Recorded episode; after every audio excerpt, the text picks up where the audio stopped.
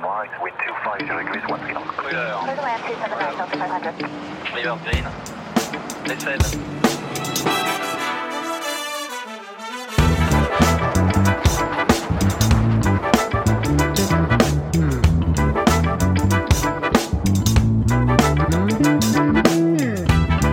Hey, salut à toi et bienvenue. Ça me fait très plaisir de te retrouver sur un nouvel épisode du podcast de l'expérience Shiban. L'expérience Shiban, si tu nous découvres, c'est un podcast aéro où nos invités te partagent leur parcours et leurs anecdotes dans une discussion technique et humaine entre passionnés de machines volantes. Je m'appelle Sébastien et avec mon équipe, on espère tous que tu vas passer un moment instructif, divertissant et inspirant.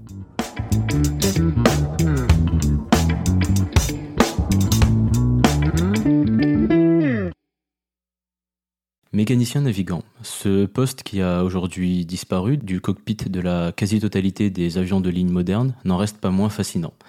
Ayant notamment euh, la responsabilité de la gestion des systèmes de l'avion, moteur, hydraulique, électrique, pneumatique, et connaissant sa machine souvent bien mieux que les pilotes eux-mêmes, le mécanicien navigant est le troisième pilier du cockpit A3. Comme prévu, on poursuit aujourd'hui dans l'expérience Shiban la découverte d'autres métiers opérationnels dans l'aéronautique. Notre invité du jour, Daniel, était mécanicien navigant, notamment sur Super Guppy, cet ancêtre du Beluga et Beluga XL, qui permettait déjà à l'époque d'acheminer les parties d'avions Airbus depuis différents lieux de fabrication jusqu'au lieu d'assemblage. Daniel n'a pas directement commencé sa carrière à un poste de navigant, mais a rejoint assez rapidement un cockpit et a pu voler sur nombre d'avions que je considère mythiques.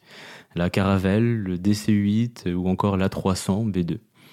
Électronicien, puis navigateur, avant de devenir mécanicien navigant, Daniel a eu un parcours très riche que nous allons découvrir ensemble aujourd'hui. Bonjour Daniel et merci beaucoup d'avoir accepté notre invitation sur l'expérience Shiban. Bonjour à toi et merci de me recevoir. Avec plaisir. Alors, avant de parler de toi plus personnellement, est-ce que tu peux nous expliquer le rôle d'un mécanicien navigant et aussi d'un navigateur, étant donné que ce sont deux postes que tu as occupés au cours de ta carrière?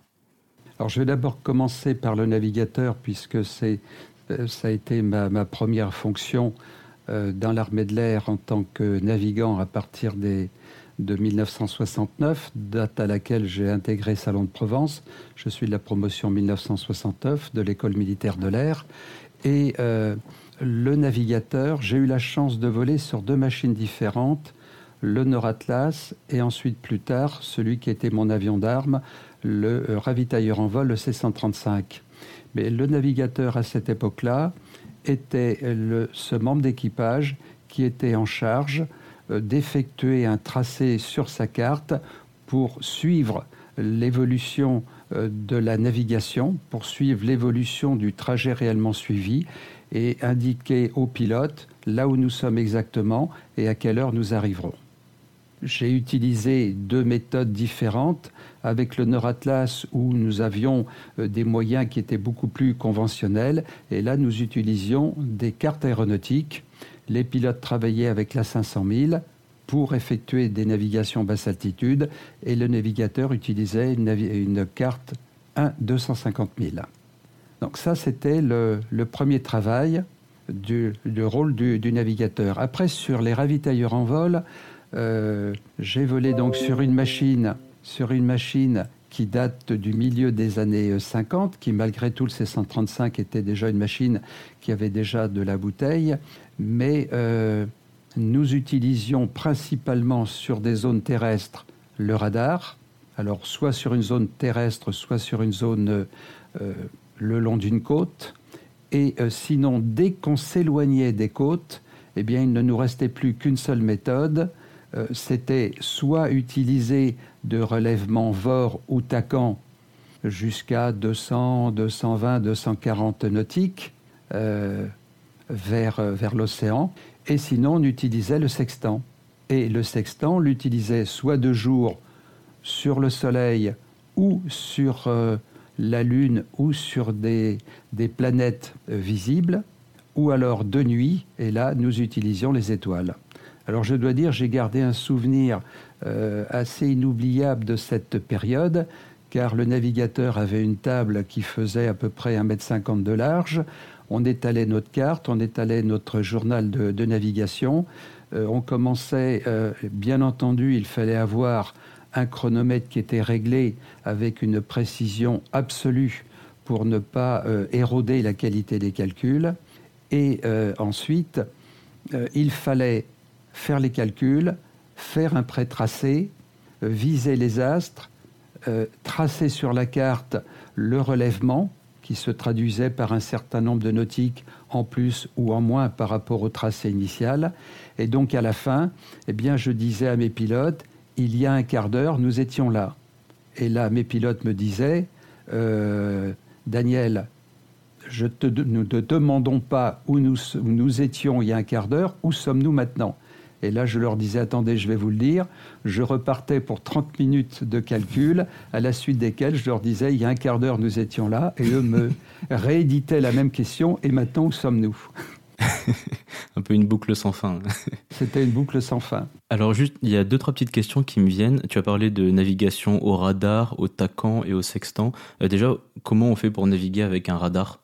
Alors, euh, pour naviguer avec un radar, eh bien, euh, il faut bien bien régler euh, son, son écran radar. Alors, c'était des écrans à, tube, à tube cathodique, et il fallait bien bien le régler de façon à mettre en évidence quelques échos qui étaient des échos de villes, de, de villes de moyenne importance. Bien entendu, sur une grande ville, parfois l'écho pouvait être, pouvait être un petit peu modifié par des quartiers périphériques et donc à ce moment-là euh, ne pas être aussi précis. Et euh, on pouvait également faire un relevé avec par exemple déterminer une direction sur un premier écho qui pouvait se trouver à gauche, un autre à droite, faire deux lignes de relevé et on se trouvait au milieu à l'intersection des deux. D'accord, et c'est un radar qui pourrait servir à la météo? Et le radar servait également à la météo. Mhm. Le radar pouvait également euh, servir pour la rejointe avec un autre avion à qui nous avions du carburant à donner. Mais là, c'était un petit peu plus facile. Il fallait jouer sur l'orientation de l'antenne, euh, non pas en azimut, mais en site, c'est-à-dire en hauteur, pour pouvoir arriver euh, en diminuant le gain sur, sur l'antenne, de façon à faire apparaître en petite brillance cet avion que l'on allait, qui allait nous rejoindre. Ok, intéressant. Et ensuite, pour le TACAN, euh, c'est un moyen de radionavigation qui est plus trop utilisé aujourd'hui. En quoi ça consistait rapidement? Ben le, le, TACAN, c'est un, en fin de compte, c'est un VOR DME militaire. Le TACAN est un VOR DME militaire. D'accord. Et donc le civil peut se servir du DME, c'est bien ça? Absolument, oui, oui. Mhm. oui, oui. D'accord. Donc on, ça nous permettait d'avoir une distance. Hein. Oui, il, reste encore un certain nombre de, de comment dirais-je de stations de TACAN qui, je pense, sont encore euh, utilisables. Ça, ça serait à, confirmer. Mhm. Et dernièrement, le sextant, on a parlé un petit peu pour faire des relevés avec le Soleil ou avec les étoiles. C'est le moyen qu'on utilisait pour la navigation astronomique, c'est ça? Oui, absolument, un sextant. Alors j'ai utilisé plusieurs sextants. Le, parmi les, le dernier sextant que j'ai utilisé, qui était celui du C135, euh, qui était un sextant périscopique, euh, donc euh, il n'y avait qu'une petite tige euh, qui sortait à l'extérieur, qui se terminait par un prisme, et cette tige qui sortait, il y avait une petite trappe amovible que l'on ouvrait, on glissait le sextant à l'extérieur, et donc à ce moment-là, par la pressurisation, il était plaqué pour assurer l'étanchéité.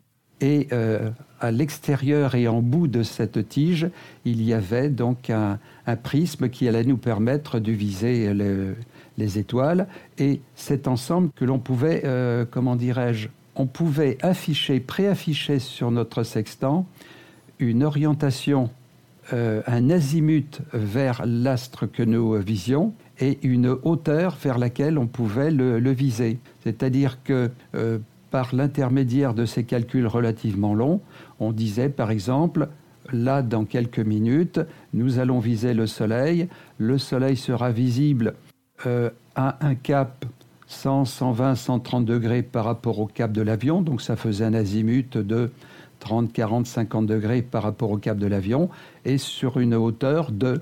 On pré-réglait euh, ces valeurs, et puis ensuite on commençait la visée, et là il fallait tout doucement, légèrement suivre l'évolution de, euh, de cet astre. Et à la fin, au bout de deux minutes, la visée s'arrêtait et on avait une valeur moyenne. Et là, il fallait de nouveau rentrer dans les calculs et faire le tracé pour avoir la position exacte. D'accord. Et il y a une question qui me vient du coup par rapport au sextant. Euh, de jour, on peut viser avec le soleil, par exemple, de nuit avec d'autres astres euh, visibles la nuit. Euh, comment on fait si on est sous les nuages? Ah, alors là, ah, ben là, là, le problème, on est obligé d'attendre de sortir. Alors, mm. c'est évident que les, les, premières navigations astronomiques euh, à l'époque des traversées atlantiques avec des avions type euh, euh DC-6, Constellation, euh, DC-7, ben c'était pendant longtemps, ça a été la course pour monter dans les niveaux supérieurs de façon à s'affranchir des nuages. Mhm. Et sur les C-135, en croisant à 300, 350, 35 000 pieds, on avait euh, niveau 350, on n'avait pratiquement aucun problème et ça arrivait de temps en temps. Mhm. Ok, euh, merci pour ces, euh, pour ces éclaircissements. et donc ça, c'était les, les, moyens que tu utilisais pendant que tu étais navigateur et ensuite tu es passé mécanicien navigant, c'est ça? Alors, je suis passé mécanicien navigant, mais j'avais envie de, de, continuer à voler et donc euh, c'est à partir du moment où j'ai pris conscience que euh, dans l'armée de l'air, euh, il faudrait que je fasse une, nouvelle orientation à ma carrière pour aller faire davantage de, l'état-major que j'ai tellement voulu continuer à voler que j'ai demandé à partir, on me l'a accordé. Et j'ai eu de la chance, en 1979, euh, la compagnie Minerve recherchait des mécaniciens navigants et donc grâce à cette compagnie, ben, j'ai pu mettre le pied à l'étrier de l'aviation civile. Très bien. Et en quoi consiste le métier de mécanicien navigant? Quelles étaient tes tâches? Quel était ton rôle?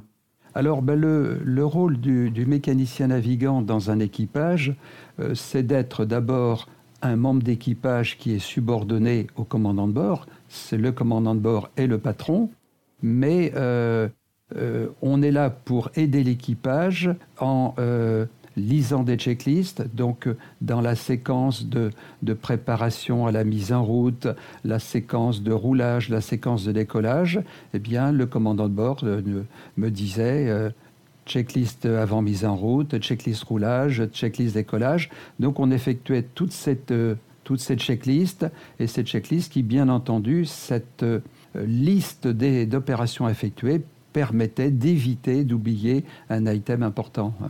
Et quelles étaient tes autres tâches? Tu avais un panneau tout à toi avec tout un tas d'instruments, de boutons, oui, euh, de oui absolument. Alors, euh, ben ça, je te le montrerai dans, dans la photo qui a été prise dans le Super Guppy. et je suis en photo juste devant le panneau. J'étais en, j'étais en fonction à bord et un journaliste était venu suivre notre vol euh, lorsque mon livre sur les super guppies est paru en 1996. Et donc, euh, il m'avait pris en photo devant les, panneaux. Alors, euh, sur un bi, tri ou quadri réacteur, eh bien, on a pratiquement trois, deux, trois ou quatre colonnes d'instruments qui vont des indications analogiques, qui vont de l'instrumentation moteur, des performances du moteur, des fonctionnements du moteur, en passant après par euh, l'hydraulique, le, fonctionnement d'hydraulique, le fonctionnement de la ventilation, de la pressurisation, etc. etc. Et euh, on avait euh, sur le Super Guppy, ça c'est vers la fin, les, les, nouvelles versions du Super Guppy, ils avaient rajouté côté équipage, enfin pilote devant, un panneau qui était là pour nous avertir qu'un élément était tombé en panne.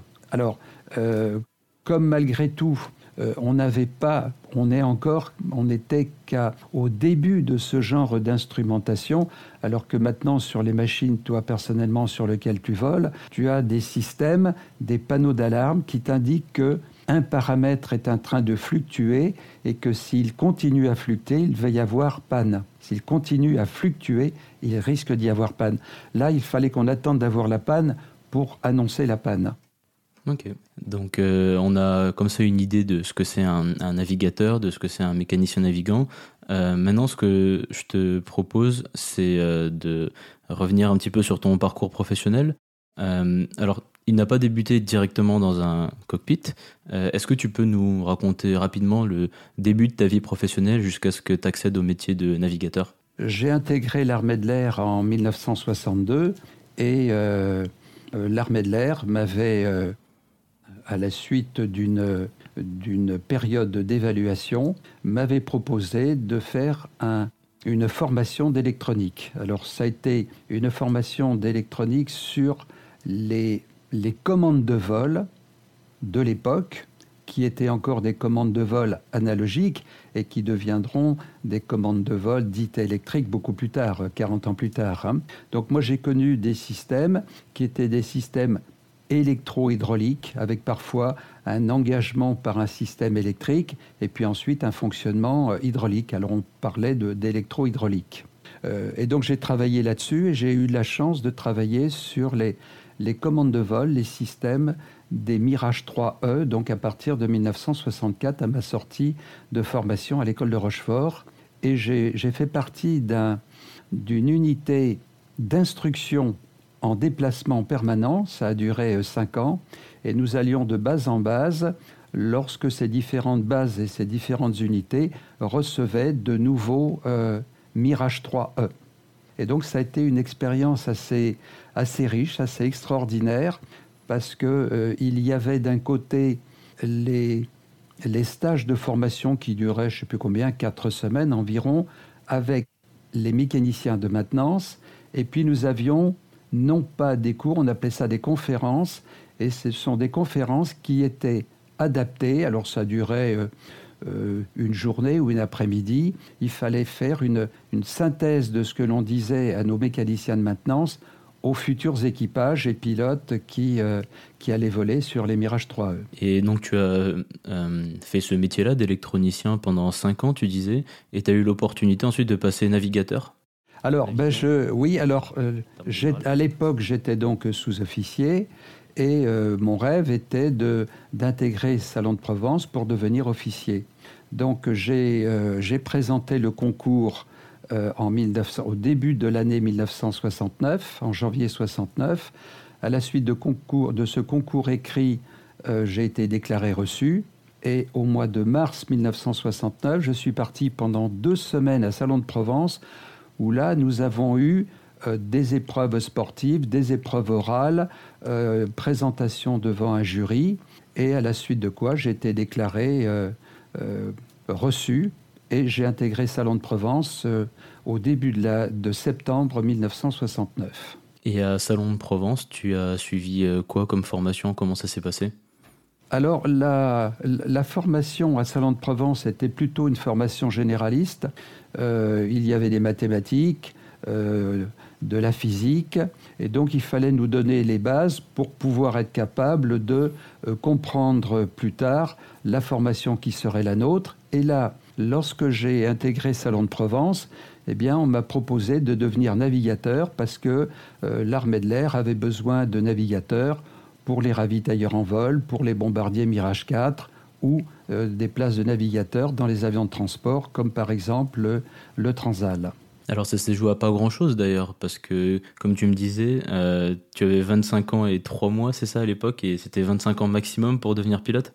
Oui, absolument. Euh, lorsque je suis allé passer les, les, épreuves orales à Salon de Provence, eh bien, on nous dit. Alors, je savais déjà que euh, j'étais dans le créneau pour devenir navigateur, et ce qui m'intéressait fortement. Et euh, lorsque on arrive à Salon de Provence, on nous dit Ah, mais on a oublié de vous dire, on recherche également des pilotes. et on me dit Quel âge avez-vous? Eh bien, je dis J'ai 25 ans. oui, mais 25 ans euh, pourriez-vous préciser? Eh bien, j'ai dit, j'ai eu 25 ans il y a trois mois. Et là, on m'a dit, ah ben la limite d'âge était 25 ans, vous êtes trois mois trop vieux, mais vous avez moins de 26 ans, donc on vous prend comme navigateur. Bon, ça s'est joué à pas grand-chose, mais... Ça s'est joué à pas grand-chose, mais, mais je dois te dire que je j'en ai voulu à personne, je trouvais ça extraordinaire. Et après ma formation à Salon de Provence, je suis venu à, à Toulouse, sur la, l'ancienne base aérienne de Francazal. Et là, pendant 13 mois, j'ai eu la formation navigateur. Donc, mmh. euh, si tu veux, tout ce que j'avais eu de formation généraliste à Salon de Provence, tout m'a servi pour comprendre la formation de navigateur aérien euh, pendant ma formation à Toulouse. Mhm. Alors justement, cette formation, tu nous en as déjà un petit peu parlé du métier de navigateur en lui-même, de faire des, parfois des traversées euh, d'océan ou sextant. Euh. Bon, tout ça, c'est pas vraiment naturel. Comme tu dis, il a fallu 13 mois de formation. Euh, quelles étaient les matières que tu apprenais et comment s'est passée la formation pour toi? Oh ben, Cette formation, je, pour moi, elle s'est très bien passée.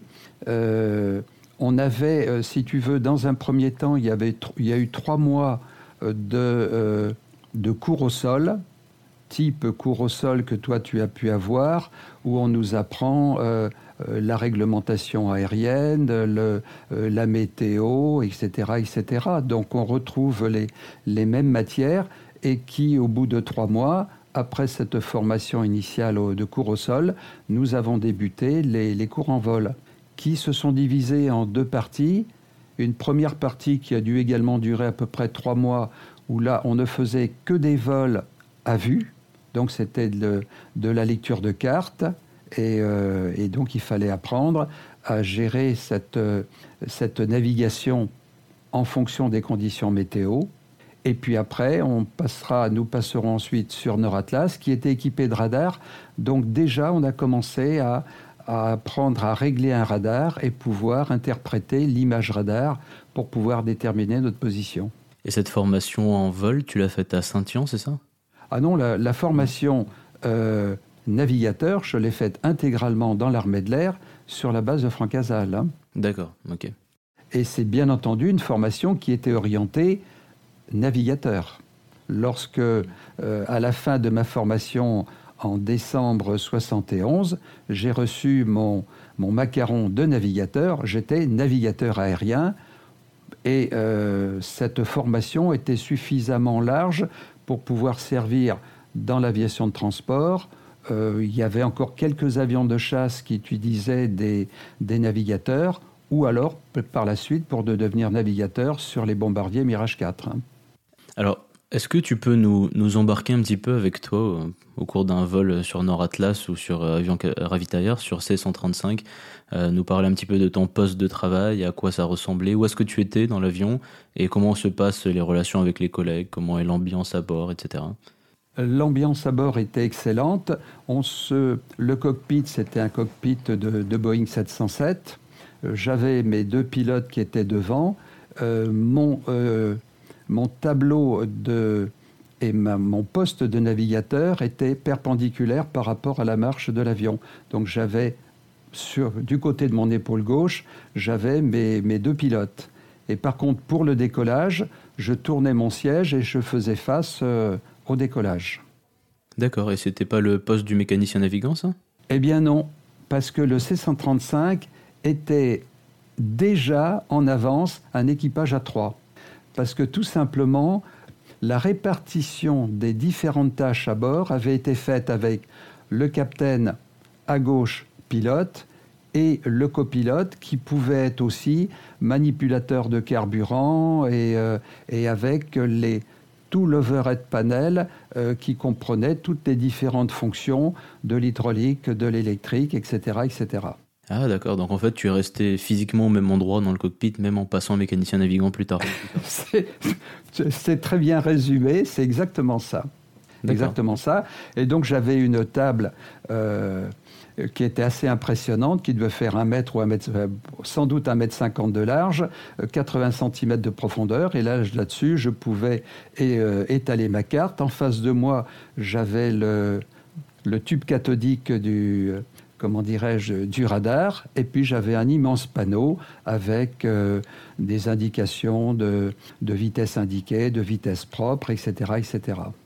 Et tu nous parlais de rejointe avec, euh, quand tu étais en avion ravitailleur, de rejointe avec des chasseurs qui avaient besoin de, carburant.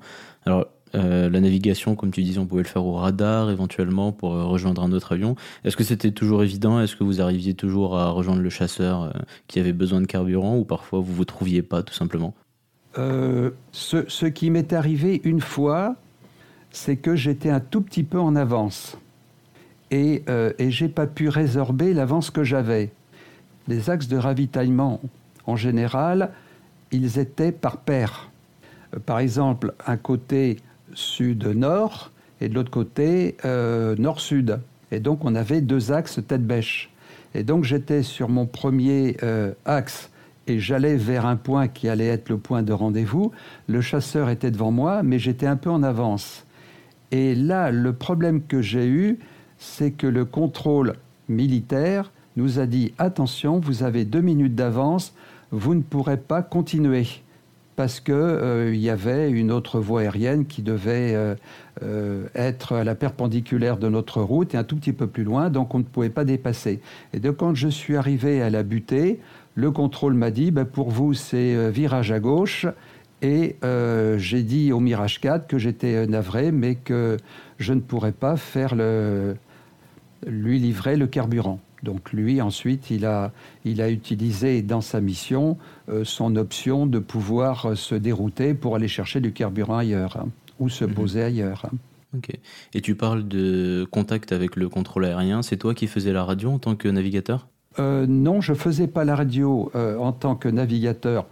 Ça m'est arrivé de le faire, mais pratiquement c'était assez rare. Par contre, c'est moi qui faisais la liaison avec le Mirage 4 ou avec l'avion à ravitailler. D'accord. Parce que euh, lorsque j'étais sur le premier axe et je descendais à la rencontre vers le Mirage 4 ou vers le chasseur, lui, il était en sens inverse. On convergeait tous les deux vers le même point, sachant que lui, il allait vers le point de rendez-vous. Moi, j'allais vers un point à partir duquel j'allais virer à gauche. Et une fois que j'avais terminé à 180 degrés sur la gauche, lui se retrouverait à quelques, euh, quelques petits nautiques derrière moi. Sacrée organisation. Alors, au bout de quelques, quelques petites années à faire ça, tu es au grade de capitaine, sur le point de passer commandant. Et euh, tu savais en fait que quelques années plus tard, il te faudrait monter à Paris en état-major. Alors, c'était une idée qui t'enchantait pas vraiment, si j'ai bien compris, et tu essaies de trouver une reconversion dans le civil. Euh, est-ce que tu peux nous parler de, cette période de ta vie où tu dois passer de la vie militaire à la vie civile et en même temps changer un petit peu de métier?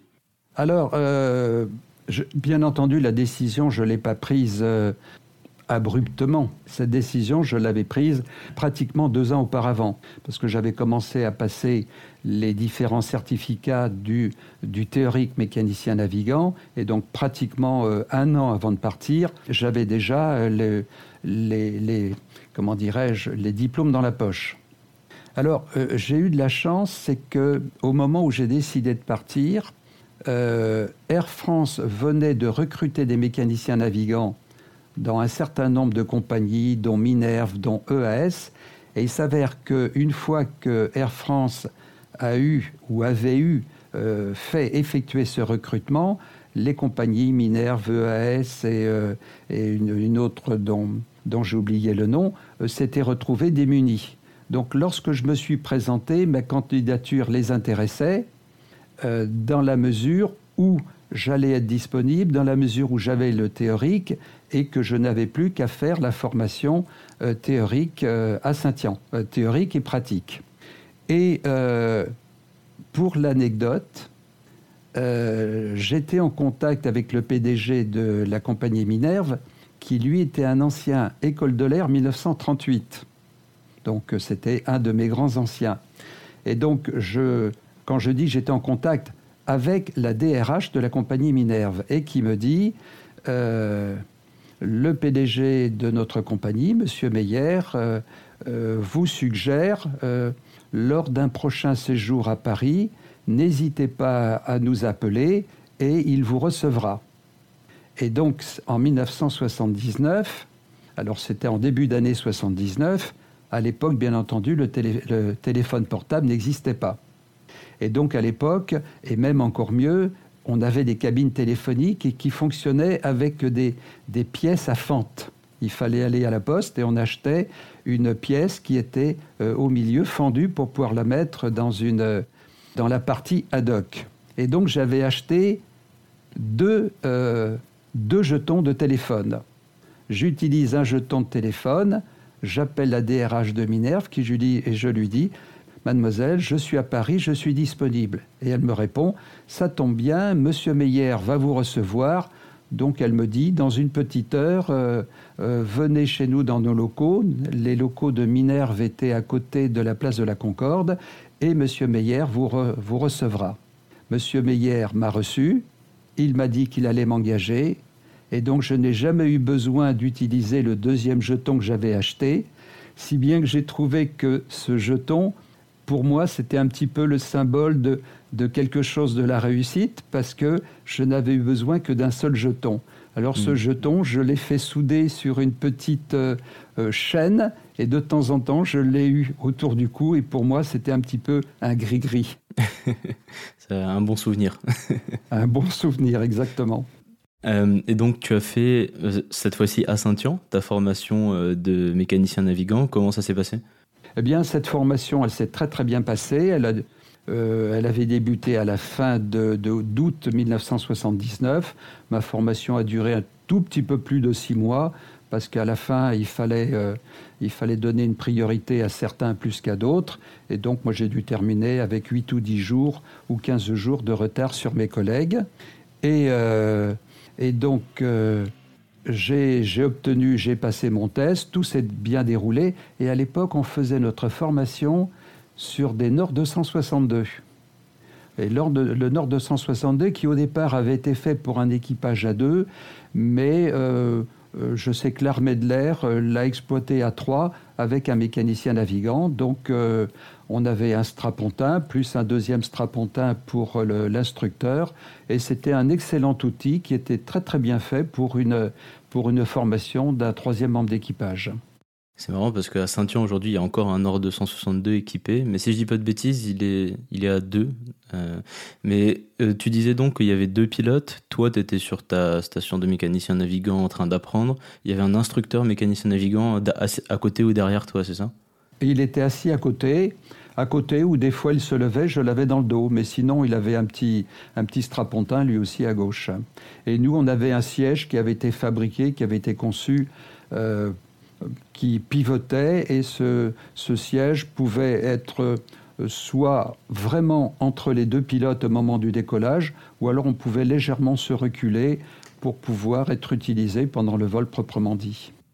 D'accord. Et pendant que toi, tu étais en formation, les deux pilotes, euh, enfin un des deux pilotes en tout cas l'était aussi, ou euh, il y avait à chaque fois qu'un élève dans l'avion?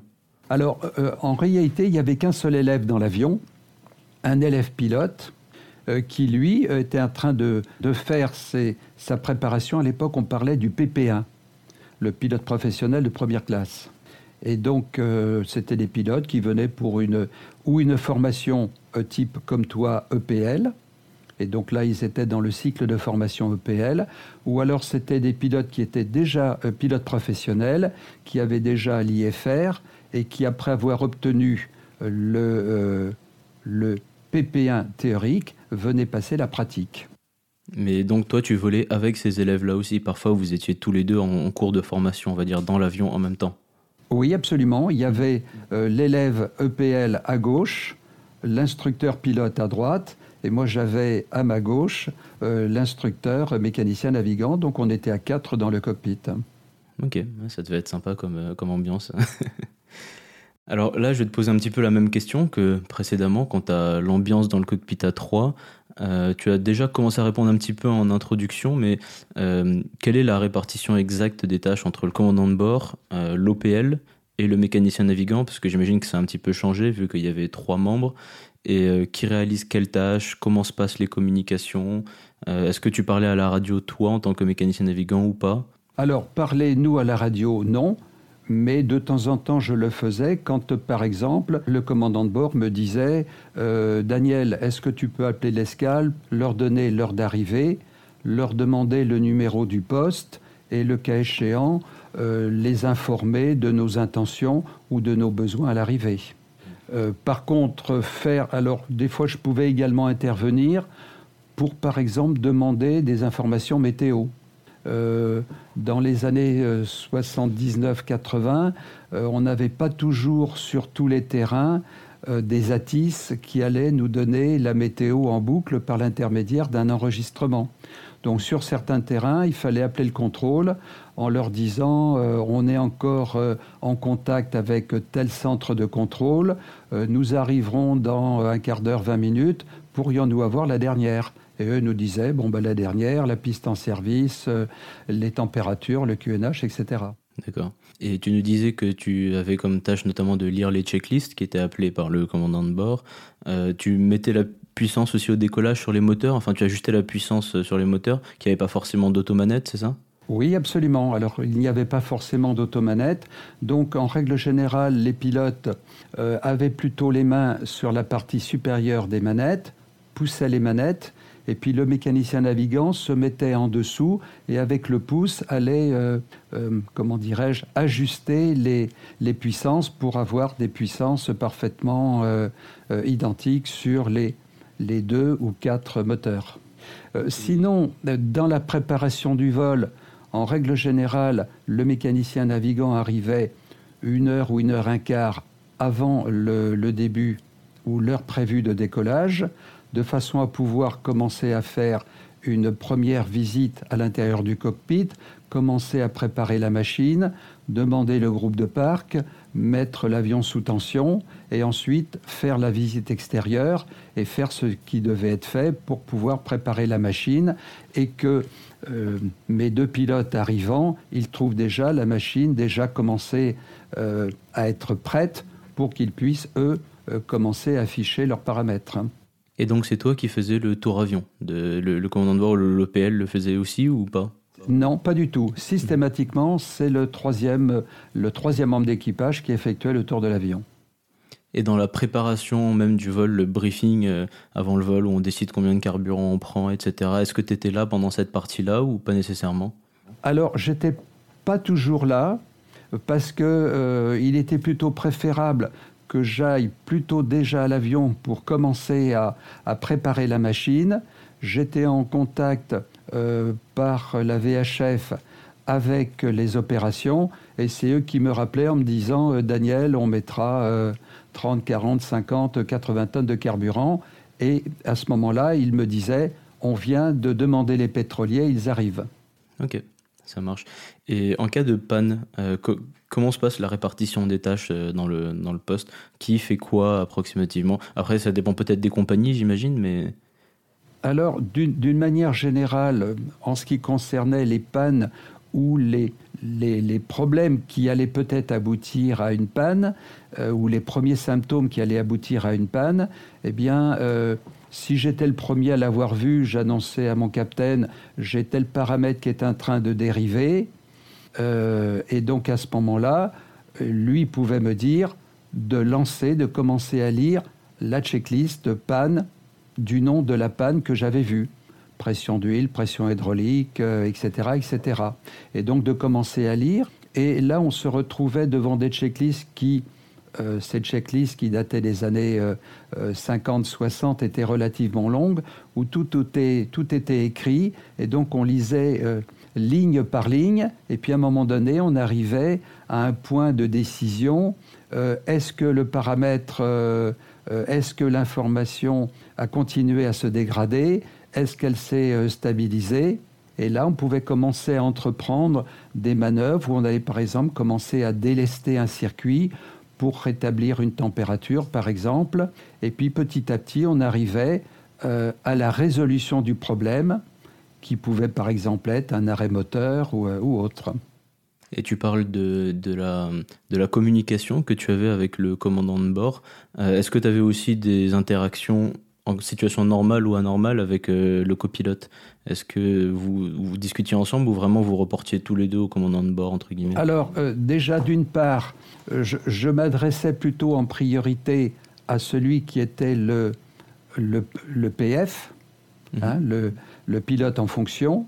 et puis ensuite, je savais que le pilote en fonction allait peut-être, lui, bien entendu, en rendre compte au capitaine, qui parfois n'était pas toujours à son poste parce que euh, il arrivait euh, euh, sur certains vols où on avait des vols long courriers, des fois le, le, pilote à gauche ou à droite quittait son siège pour aller manger et donc on restait à deux devant. Et ça, à l'époque, ça se faisait de partout comme ça, ça pose aucun problème. Il est bien évident que maintenant, si on commence à dire attention, on a un paramètre qui est en train de dériver et qui peut aboutir assez rapidement à une situation d'urgence, euh, celui qui avait quitté son poste revenait immédiatement. Le mécanicien navigant allait commencer à lire l'ensemble des actions qui allaient concerner les trois membres d'équipage. Mhm. Et en termes de, de connaissances techniques de, de la machine, euh, j'imagine que ta formation ou même euh, tes appétences euh, étaient vachement plus poussées peut-être que celles des pilotes parfois. au niveau de la connaissance des systèmes, est-ce que tu sentais vraiment que parfois les pilotes étaient un peu légers sur certaines choses ou, au final vous étiez à peu près tous au même niveau? On avait des niveaux quand même presque similaires, mais moi j'avoue que personnellement je me suis toujours très très impliqué pour aller très loin dans la compréhension des systèmes. Et j'étais là quand même pour les, pour les aider au mieux. Mhm. Je leur apportais une expertise et puis ensuite, bien entendu, euh, lorsque je donnais un avis, euh, d'abord, je sollicitais l'autorisation de donner mon avis. Et ensuite le capitaine me disait euh, oui s'il te plaît j'étais là pour l'aider à prendre une décision. Mais sachant quand même que la décision elle était le reflet de la checklist que l'on venait de lire et qui aboutissait à une décision qui était déjà pré-planifiée. Mhm. Euh, autre petite question, en cas de d'incapacité des pilotes à faire leur travail, intoxication alimentaire, AVC, etc. Euh, j'ai entendu dire que certaines compagnies, comme British Airways, si je dis pas de bêtises, formaient leurs mécaniciens navigants à poser l'avion. Euh, est-ce que tu as eu une telle formation dans les entreprises sur lesquelles tu as travaillé? Non, non, je n'ai pas eu une telle formation. par contre, alors ça, ça a été le Super Guppy a été un avion un petit peu particulier puisque entre Toulouse et Hambourg, qui était la distance la plus importante, qui devait faire à peu près trois heures de vol, sur le Super Guppy, nous n'avions pas de pilote automatique. Tout simplement parce que quand ils sont passés du Stratocruiser, l'ancêtre, à la construction du Super Guppy, on comprend très bien que l'aérodynamisme et la forme de l'avion n'étant plus la même, ils ne pouvaient pas euh, conserver le pilote automatique ou alors il aurait fallu concevoir un autre pilote automatique, ce qui aurait engendré des, coûts. Donc ils avaient fait l'impasse, ce qui veut dire que les pilotes, c'était du pilotage à la main pendant la totalité du vol, euh, décollage, montée, etc., euh, etc., et croisière. Alors des fois, ce qui se passait, c'est que euh, une fois que j'avais terminé moi mes, mes transferts de carburant, vers le milieu du vol et qu'il restait plus qu'à continuer à consommer les, réservoirs sur lesquels j'avais, euh, euh, comment dirais-je, qui, continuaient à alimenter mes, réacteurs. Et des fois, le capitaine me disait, ou le copie, bon, ben maintenant, je vais aller euh, casser la croûte. Donc à ce moment-là, ils allaient manger. Et à ce moment-là, ben, je, lui, disais au capitaine, est-ce que je peux me mettre à la place du copie ou est-ce que je peux me mettre à ta place? Et donc là, c'était simplement piloter la machine en croisière pendant euh, un quart d'heure, 20 minutes. Hein. C'était juste une tenue machine à, à 20 et quelques mille pieds, c'est tout. Mhm. Mais c'était quelque chose que tu connaissais déjà, étant donné que tu avais fait du vol à voile, de l'avion léger un petit peu, c'est ça, à cette époque? Oui, alors effectivement, j'ai eu mon, premier brevet de pilote de planeur, je l'ai eu en 1965. Alors à l'époque, c'était le brevet C, et après, il m'avait accordé par équivalence le brevet élémentaire, et puis après, je n'ai jamais continué parce que euh, à l'époque, faire du, vol à voile, euh, c'était un vol en planeur, c'était 3, 4, 5 minutes de vol remorqué et 3 ou 4 minutes de vol libre. C'est-à-dire, grosso modo, c'était entre le vol remorqué et le vol libre, c'était 8 à 9 minutes tout au plus. tu comprends très bien qu'avant d'arriver de faire une heure de vol, il en fallait des samedis et des dimanches de présence sur le terrain, euh, de présence. Et donc c'est vrai que le, le, vol à voile est une activité chronophage. Beaucoup moins maintenant parce que les machines sont quand même beaucoup plus performantes. Mhm. Euh, et, donc, c'est dans la foulée, euh, après avoir eu le, premier brevet de pilote de, élémentaire de planeur, que j'ai continué à me payer les heures d'avion. J'avais déjà commencé quelques années auparavant, mais j'avais pas trop les moyens. Et donc, euh, c'est à l'été 69 et avant de rentrer à Salon de Provence que j'ai euh, terminé mon premier degré. À l'époque, on parlait du premier degré avion, et je ferai le deuxième degré l'année suivante, euh, pendant mon passage à Salon, et après mon passage à Salon, je le terminerai pour avoir, à l'époque, on parlait du TT. Mhm. L'équivalent du PPL. Euh. Donc pour récapituler un petit peu, tu es rentré dans l'armée, tu as été électronicien, ensuite tu as volé en tant que navigateur. Euh, en parallèle de ça, tu avais fait du planeur, de l'avion léger. Tu as fait ta reconversion à Saint-Tian dans le civil pour devenir mécanicien navigant. Et là, tu intègres Minerve sur DC-8, c'est bien ça? Absolument. Alors, j'intègre Minerve sur Caravelle dans un premier temps. Ah, sur Caravelle, oui, d'accord. Sur Caravelle, dans un premier temps sur Caravelle. Et là, il va se passer quelque chose. C'est que je venais à peine d'être lâché sur Caravelle, donc euh, pratiquement trois mois après mon arrivée dans la compagnie. Et le PDG me dit euh, Monsieur Méchin, on va avoir un plan de charge cet hiver qui, qui va être un petit peu difficile mais j'aurai une solution pour vous. Je vais vous détacher au centre d'instruction d'Airbus à Toulouse, puisque j'étais basé Toulouse.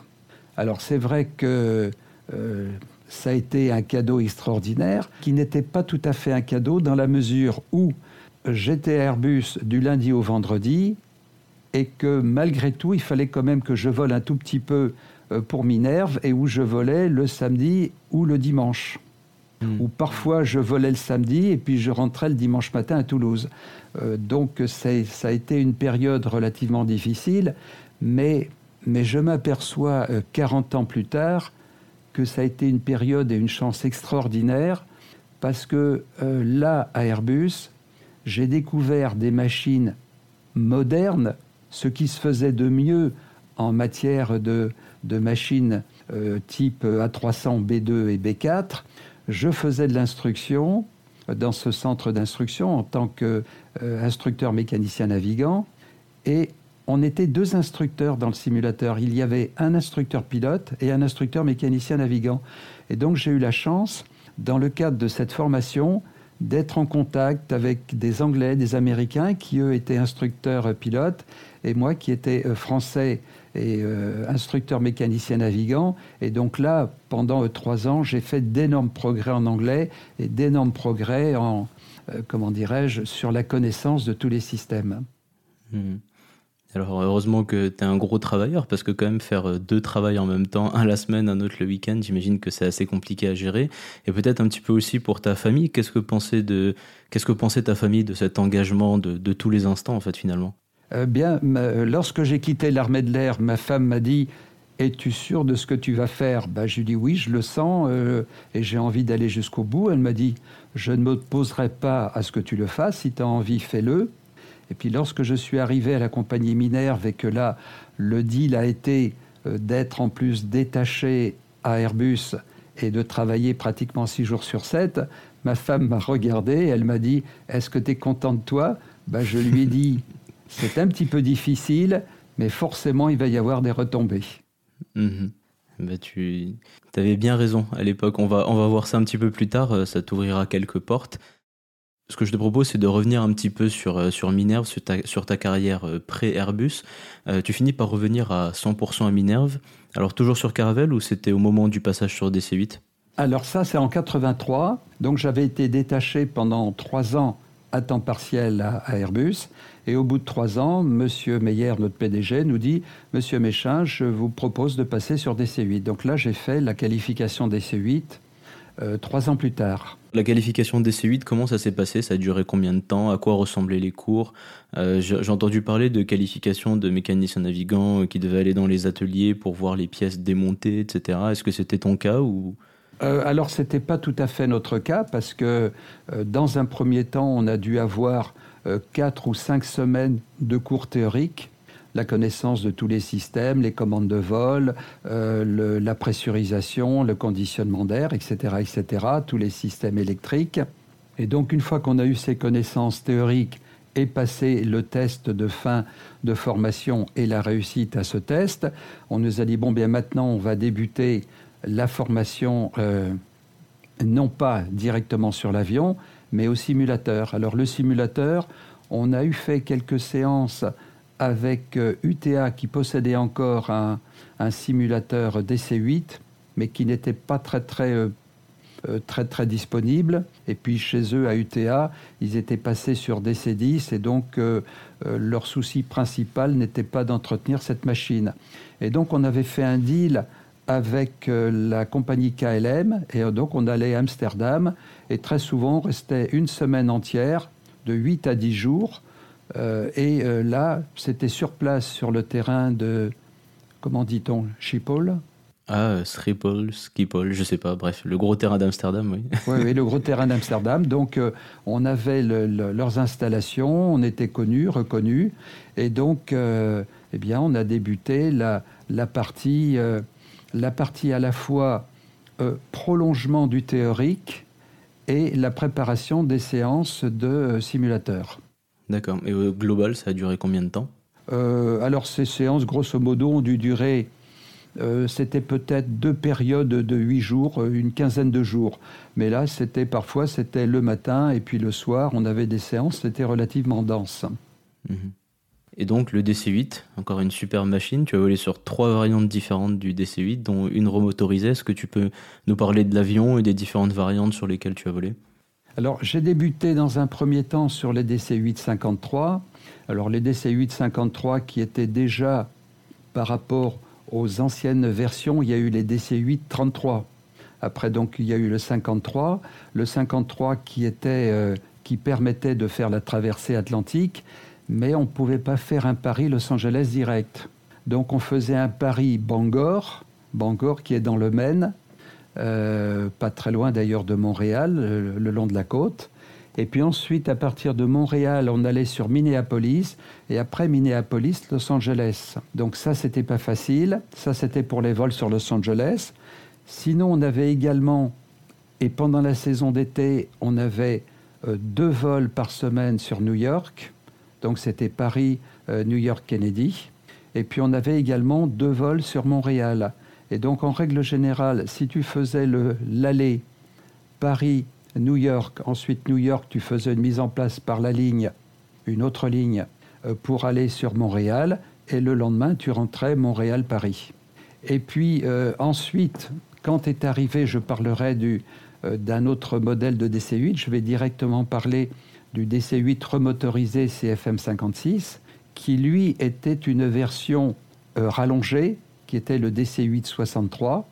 Et ce DC-8 63 avec 4 CFM 56 avait l'équivalent de 5, de la poussée de 5 des anciens réacteurs. Si bien que ces réacteurs étaient tellement performants à l'époque, là nous sommes en 1984, ces réacteurs étaient tellement performants que on consommait beaucoup moins, pratiquement 30% de moins que le DC-8-53, et là on pouvait se permettre de faire un vol euh, Paris-Los Angeles direct en effectuant 10 heures de vol. Mhm. Et donc le CFM 56, c'est le moteur qui a sur, euh, c'est un des moteurs d'avions commerciaux les plus vendus de l'histoire, j'imagine, euh, qui a sur les Boeing 737, sur Airbus A320 et donc sur le DC-8 63.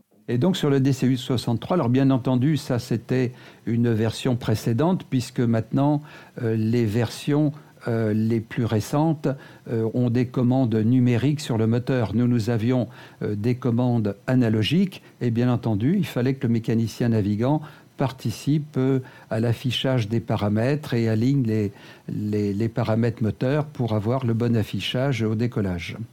Et le fait d'aller à Los Angeles comme ça, c'était la première fois que tu faisais du, du, long courrier et tu pouvais rester un petit peu en escale. J'imagine qu'à l'armée, tu avais peut-être moins de liberté une fois sur place.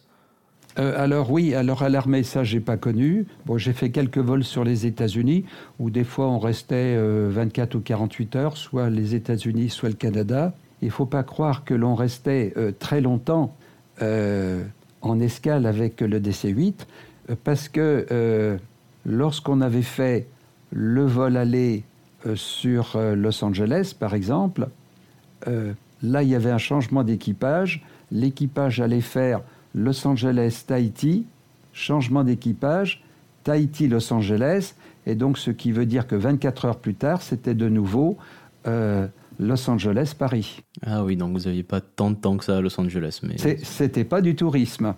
C'était hmm. pas du tourisme. Surtout du repos, j'imagine. Euh, du repos, et comme tu le sais, euh, du repos dans les, dans les hôtels des aéroports, euh, on n'a pas toujours le confort euh, idéal et parfois, euh, Et puis tu sais ce que c'est avec le décalage horaire. Tu te mets au lit, il n'est pas l'heure d'aller dormir, mais tu vas dormir parce que tu es fatigué. Et au moment où tu te mets au lit, tu te dis que tout compte fait, tu n'as pas envie de dormir et plutôt que tu as faim, etc., etc., avec les petits problèmes du décalage horaire. Hmm. Alors moi je connais pas encore vraiment, j'ai pas fait trop de longs courriers, mais j'imagine bien que, en rentrant à la maison, on devait avoir envie de, faire une bonne nuit de sommeil. Oui, alors il reste une autre variante de DC8. On avait acheté également un DC8 62. Alors les DC8, euh, il y a eu donc les modèles 33, après le 53, et après Douglas avait agrandi ces DC8. Et là, il y a eu la série des 60. Alors le 60 qui était une version rallongée, mais qui euh, rallongeait et avec des masses au décollage plus élevées, mais qui ne permettait pas d'être transatlantique. Alors ensuite, il y aura le 61, après il y aura le 62 qui était une version légèrement raccourcie et qui lui par contre était vraiment euh, transatlantique. Et donc euh, on a eu une version 62 avec laquelle on faisait du fret. Et donc c'était du fret, on partait de Marseille et là on embarquait 40 tonnes de chaussures qui arrivaient d'Italie et on ramenait 40 euh, tonnes de, de chaussures euh, italienne que l'on amenait à New York. Et après, je ne sais pas où ça partait, des chaussures croco, des chaussures en lézard. Et enfin, je ne les ai jamais vues, ces chaussures, elles étaient dans des cartons. Ah, sympa. Et donc, les trois versions sur lesquelles tu as volé, qui étaient quand même un petit peu différentes, euh, tu pouvais voler sur l'une ou sur l'autre euh, en fonction de ce qui était au planning, ou tu pouvais voler que sur une version à la fois pendant une période de plusieurs mois? Non, à partir du moment où j'ai été lâché sur DC8 et que Petit à petit, je suis passé sur les versions 62, euh, puis après 63, et après j'étais euh, aussi bien euh, lâché sur l'un que sur l'autre. Mais par contre, particularité, moi j'étais également biqualifié Caravelle, parce que ma qualification Caravelle avait toujours été, comment dirais-je, prorogée, et donc, de temps en temps, je faisais quelques vols dans le bassin, méditerranéen en caravelle. Donc, j'ai continué à voler en caravelle pratiquement jusqu'au bout. Mhm. ok. Donc, techniquement parlant, tu étais à l'aise sur deux machines en même temps et deux machines qui. Il y a même des sous-catégories. Et oui, et qui parfois, euh, il y avait quand même de sacrées divergences entre le DC-8 63 remotorisé euh, CFM 56 qui avait été baptisé DC8 73, entre le 73 qui était déjà une machine nouvelle génération et la Caravelle euh, qui était une machine qui datait des années 55, euh, franchement, c'était passé d'une d'une de chevaux à la Ferrari. Hein. Bon, alors après, après trois années à Minerve sur DC8, tu décides que voilà, il est temps de passer à autre chose professionnellement parlant. Euh, tu avais un peu euh, entrouvert une porte chez Airbus pendant les années où tu y étais instructeur. Et là, c'est donc un retour chez Airbus? Alors, c'est un retour euh, chez Airbus, mais par contre, entre-temps, Airbus est passé en équipage à deux. Donc, les derniers Airbus équipage A3 ont été livrés ou sont sur le point d'être livrés et il n'y a plus que des équipages à deux. Et donc je ne pouvais pas devenir mécanicien navigant chez Airbus, d'une part parce qu'il n'y en avait pas, sauf des instructeurs au centre d'instruction d'Airbus qui, eux, étaient chargés de former les derniers mécaniciens navigants sur les derniers A300 B2, B4 qui allaient être livrés aux compagnies aériennes. Et, euh, donc, c'est euh, parmi les amis que j'avais euh, rencontrés et avec qui j'avais sympathisé, avec qui j'avais travaillé à Airbus au centre d'instruction. Donc je savais que je ne j'aurais aimé continuer à faire de l'instruction sur simulateur parce que ça c'est quelque chose que j'avais très très bien compris et que j'appréciais beaucoup moi cette, cette préparation d'une séance de simulateur où une heure avant la séance, on fait un briefing détaillé, on explique les différentes pannes que l'on va étudier, qu'est-ce que l'on doit voir, qu'est-ce que l'on doit euh, noter dans le cockpit, qui sera l'indice qui va nous indiquer qu'une panne va se produire. Et donc j'avais énormément euh, euh, apprécié ce type de travail, mais je ne pouvais pas rentrer chez eux puisque tous les instructeurs simulateurs étaient des pilotes. Et puis, euh, c'est tout simplement, euh, j'avais envoyé un acte de candidature à Airbus et je vais être contacté par le patron de la certification. Alors, le patron de la certification, qui était un Allemand, Dietrich Knosp, et qui, lui, euh, avait été ingénieur navigant à l'époque de la coopération franco-allemande sur le Transal. Et donc, il avait participé aux essais en vol du futur Transal. Et donc, c'est lui, euh, ma candidature l'avait intéressé, et il me proposait un poste à la certification chez lui, à la certification individuelle des avions lors des livraisons des avions. Et donc, c'est comme ça que je vais euh, intégrer Airbus. Et il s'avère que euh, hier, j'ai fait une conférence au sein d'une association qui s'appelle 3AF, euh, Association aéronautique et astronautique de France. Et il s'avère que le président a donc été mon premier patron direct quand je suis rentré à Airbus, s'appelle Francis Guimera, et c'est lui qui m'a appelé pour faire cette conférence hier soir. Donc on s'est rappelé mon arrivée il y a maintenant 36 ans à Airbus, ça fait déjà un bail assez important. Des bons souvenirs, encore une fois. De bons souvenirs, absolument. Et chez Airbus, quel a été ton premier euh, job, euh, l'avion sur lequel tu as commencé à voler? Alors d'abord, quand je suis rentré à Airbus à la certification, là on m'a dit, euh, on va bientôt livrer des A320 et il va falloir que tu te mettes dans la boucle de, de, toutes ces petites modifications particulières qui sont demandées, exigées par le client qui souhaitent avoir euh, tel type de motorisation, tel type de, de computer, etc., etc. Et donc il fallait que je me mette dans la boucle pour commencer à préparer le terrain pour les livraisons des Airbus A320 qui interviendraient euh, deux ans plus tard. Et euh, le poste de, de mécanicien navigant que j'avais abandonné, eh bien, paradoxalement, c'est à Airbus que je vais le retrouver.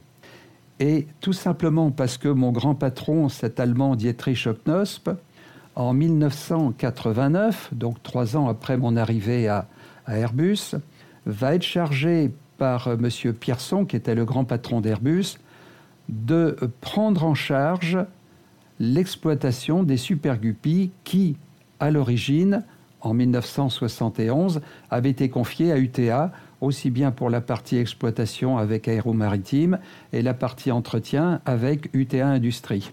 Et donc c'est lui qui allait reprendre l'exploitation.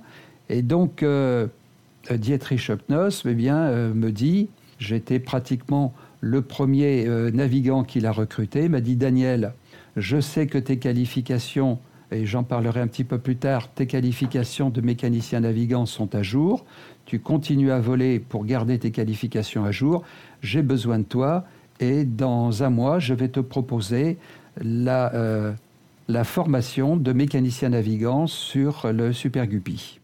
Alors, le Super Guppy, parlons-en. Euh, c'est une machine, et je ne pense pas exagérer en disant ça, euh, totalement hors du commun. Alors, presque basé sur un bombardier de la Seconde Guerre mondiale, c'est une machine qui avait été conçue pour transporter des tronçons de fusée à la base. Enfin, c'est totalement incroyable. Est-ce que tu peux nous en parler, s'il te plaît? Oui, alors c'est tout simplement que dans les années 60, au moment du début de la montée en puissance du programme lunaire Saturne-Apollo euh, par la NASA, eh bien, euh, les tronçons de fusée et les modules lunaires étaient fabriqués sur la côte ouest des États-Unis et il fallait les transporter sur la côte est qui étaient pratiquement séparés de 5000 km. On ne pouvait ni les transporter par la route, ni par la voie ferrée. L'avion n'existait pas et le seul moyen qui avait été euh, envisagé, c'était de les charger sur des bateaux, descendre le Pacifique jusqu'au canal de Panama, remonter le canal de Panama, arriver dans le golfe du Mexique pour aller jusqu'à Cap Canaveral au terme de pratiquement trois semaines de navigation. Et, euh, et c'est donc une petite équipe qui, à la demande de Werner von Braun, qui était le, le patron du, du, programme Saturne Apollo, euh, qui l'avait, euh, ces gens-là l'avaient contacté en disant Nous, on aurait peut-être une solution. Et ils vont leur proposer, ils vont lui proposer, à lui et à son équipe, d'utiliser des stratocruiseurs qui avaient fait ces machines leur premier vol en 1947 et comme tu viens de le dire, qui était basé sur le bombardier B-26. Et c'est en partant de cet avion qu'ils vont concevoir un premier avion qui va voler en 1962, qui va s'appeler Pregnant Guppy. Et euh, un de ceux qui ont été les, les instigateurs de cette machine, euh, l'un d'eux s'appelle Limansdorf, que j'ai rencontré en 1995, et il me disait, je ne sais pas qui a baptisé cet avion de ce nom-là, mais il me semble me souvenir que lorsque j'avais été reçu par Werner von Braun là-bas à Houston, quelqu'un dans son entourage avait dit, une sorte de boutade, comment voulez-vous que cet avion vole? Ça ressemble à un guppy enceinte, et le nom était resté. Et euh, en 1962, lors du premier vol, l'avion était, était, devenu déjà trop petit et Werner von Braun dit à Limansdorf et à son, son état-major euh, il va falloir que vous en fassiez un autre parce que le tronçon de fusée est devenu plus grand et il va falloir une nouvelle machine qui volera trois ans plus tard en 1995 et qui portera le nom de Super Guppy parce que c'était un petit peu le clin d'œil pour dire le premier c'était Pregnant Guppy, celui-là il est encore plus grand, c'est le Super Guppy. Et comment cette machine s'est retrouvée à transporter des tronçons d'Airbus euh, en Europe? Alors, cette machine s'est retrouvée à transporter des tronçons d'Airbus en Europe tout simplement parce qu'en 1965, lors du premier vol de cette machine, la photo du premier vol a fait le tour du monde. Et en 1965, ici à Toulouse, 1965-1966, euh, des ingénieurs travaillaient ici à Toulouse sur un nouveau programme qui serait le remplacement de Caravelle. Donc Caravelle qui avait fait son premier vol en 1900 aux environs des années 55. Donc dix ans plus tard, en 65, on commence déjà, à songer à son remplacement, à une nouvelle variante. Et ils envisageaient de l'appeler le Galion. Alors je ne sais pas si tu vois, la Caravelle, le Galion, on était vraiment dans les bateaux de l'époque de la Renaissance. Et euh, et il s'avère qu'à la même époque, les Allemands travaillaient aussi sur un biréacteur euh, gros diamètre de fuselage pour moyen courrier. Et donc, il va y avoir synergie. Et là, quelqu'un va dire, mais si vous voulez euh, construire deux, cet avion avec des usines qui sont éloignées, il va falloir un moyen pour transporter les tronçons. Et c'est donc comme ceci que on a songé à faire construire une nouvelle machine qui deviendra le Super Guppy d'Airbus. Et certaines de ces machines ont été fabriquées aux États-Unis, d'autres en France, c'est bien ça? Combien il y en a eu au total? Alors au total, Airbus en a eu quatre. Les deux premiers ont été construits euh, à Santa Barbara. Et euh, les deux premiers, le lancement de la construction de ces avions sera fait en 1968. Or, Airbus ne sera créé qu'en 1971. Donc ce qui veut dire que déjà, dès 1967-68, il y a eu des ingénieurs qui commençaient à réfléchir aux différents tronçons qu'il faudrait transporter des usines allemandes vers Toulouse, des usines britanniques vers Toulouse, des usines espagnoles vers Toulouse, et quelle devrait être la forme de, de cette machine, de ce nouvel avion pour transporter les tronçons d'Airbus. Et donc on peut dire que ces avions, les deux premiers, construits à Santa Barbara, ont vraiment été conçus autour des tronçons d'Airbus à transporter. Donc ces deux premières machines n'étaient pas les mêmes exactement qui ont transporté des morceaux de fusée, c'était une version un peu adaptée.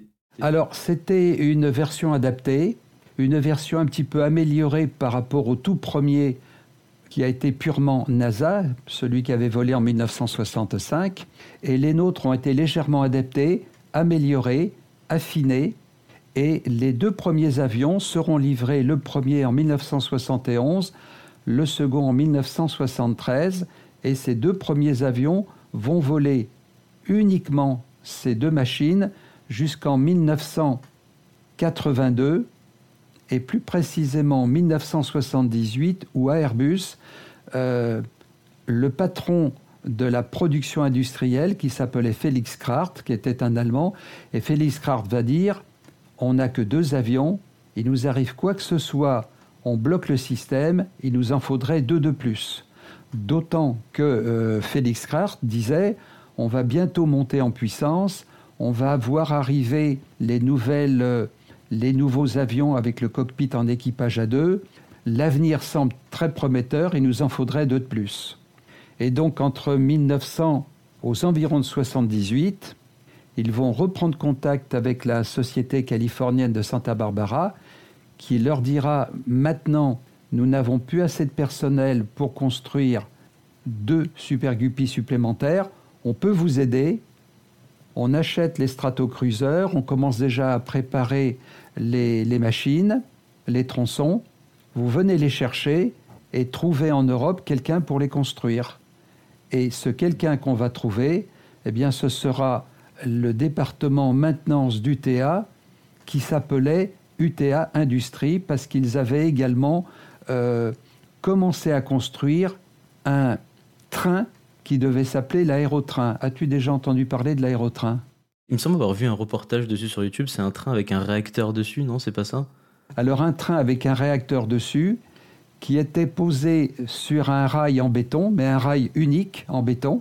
Donc il était euh, à cheval, il avait une forme en U euh, sur ce rail en béton. Il y avait des systèmes pneumatiques euh, et je dirais hydropneumatiques pour qu'il ne touche pas le rail et il était propulsé par un réacteur. Et il y a eu une ligne expérimentale qui a été construite quand tu prends l'autoroute A20 après Orléans que tu montes sur Paris à un moment donné, dans la campagne, tu aperçois un rail en béton qui fait plusieurs kilomètres de long. Et c'est là-dessus qu'avait été fixé l'aérotrain qui avait été conçu par un ingénieur qui s'appelait Bertin. Et c'est UTA Industrie qui a euh, construit cette machine. Et puis il n'y a pas eu de suite parce qu'on a fait autre chose. Mmh.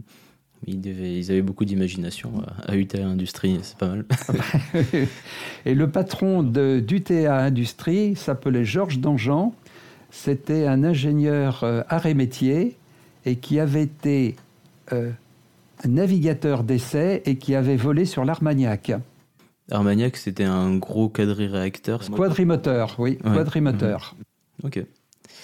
Euh, alors, on va revenir juste un petit peu sur le Guppy, mais je voudrais parler de, du livre dont, que tu as écrit, dont tu as parlé en introduction. Euh, alors, tu as écrit plusieurs livres dans ta carrière, euh, notamment sur le Super Guppy. Il s'appelle La légende des Guppy. Et en ce moment même sur ma, sur ma table pendant qu'on parle, euh, c'est un bouquin très sympa avec pas mal d'anecdotes, plein d'illustrations que je recommande à celles et ceux qui nous écoutent. On peut le trouver sur le, le site CEPADUS.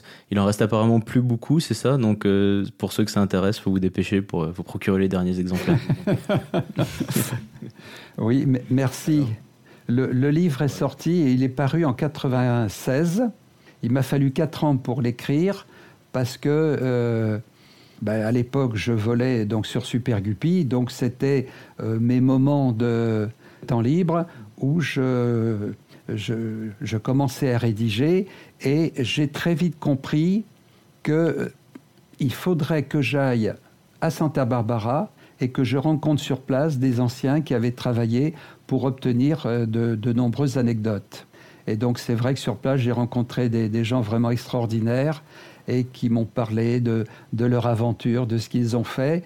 Et quelque part, ça m'a fait plaisir de laisser la parole à ces gens-là, que ces gens-là s'expriment, parce que très souvent, quand on parle d'un avion, on voit un avion voler, on ne sait pas qui l'a construit, qui l'a fait et pourquoi il l'a fait, quelles étaient ses motivations.